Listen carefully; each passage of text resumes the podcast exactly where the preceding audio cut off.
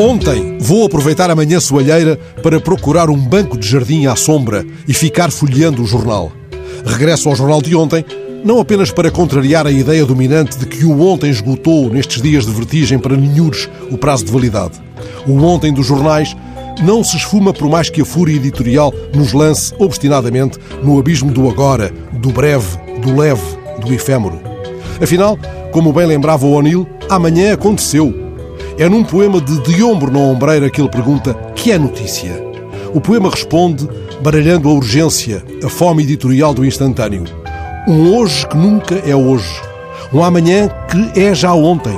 Entre ontens que se perdem no anteontem dos anos, no tresantontem dos lustros.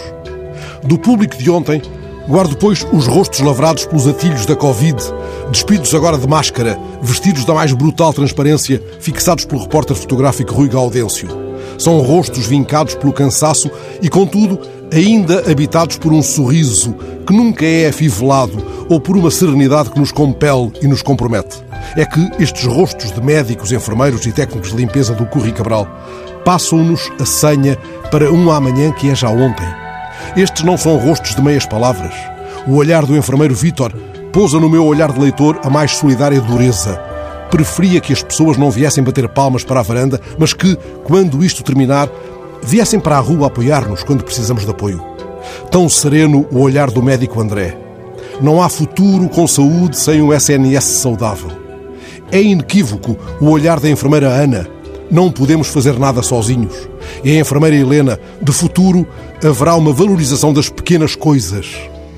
Anotadas pela repórter Ana Dias Cordeiro, estas são palavras de mãos lavadas. E há a palavra conversão, escrita por Frei Bento Domingues. É uma palavra no avesso do proselitismo, não pede de nós joelho em terra, nem persignação. Na verdade, a palavra do sábio teólogo trabalha em nós uma possibilidade de conversão, de abertura a novas possibilidades de entendimento do mundo e da nossa passagem pelos dias. Ele não me elicia com paraísos a que eu deva aceder por qualquer arrebatamento da fé ou êxtase místico. Ele constata que esta crise obrigou-nos a parar, mas suspeita que este medonho susto ainda não conseguiu alterar em profundidade a mentalidade geral. Aquilo a que chamamos vida normal já mostrou nesta calamidade as suas estruturais anormalidades, semeadas de velhas e novas desigualdades vergonhosas. E surge a pergunta: o que é possível e desejável fazer para acudir ao presente e preparar um futuro viável? Esta é, afinal, a pergunta que faz do ontem ainda amanhã.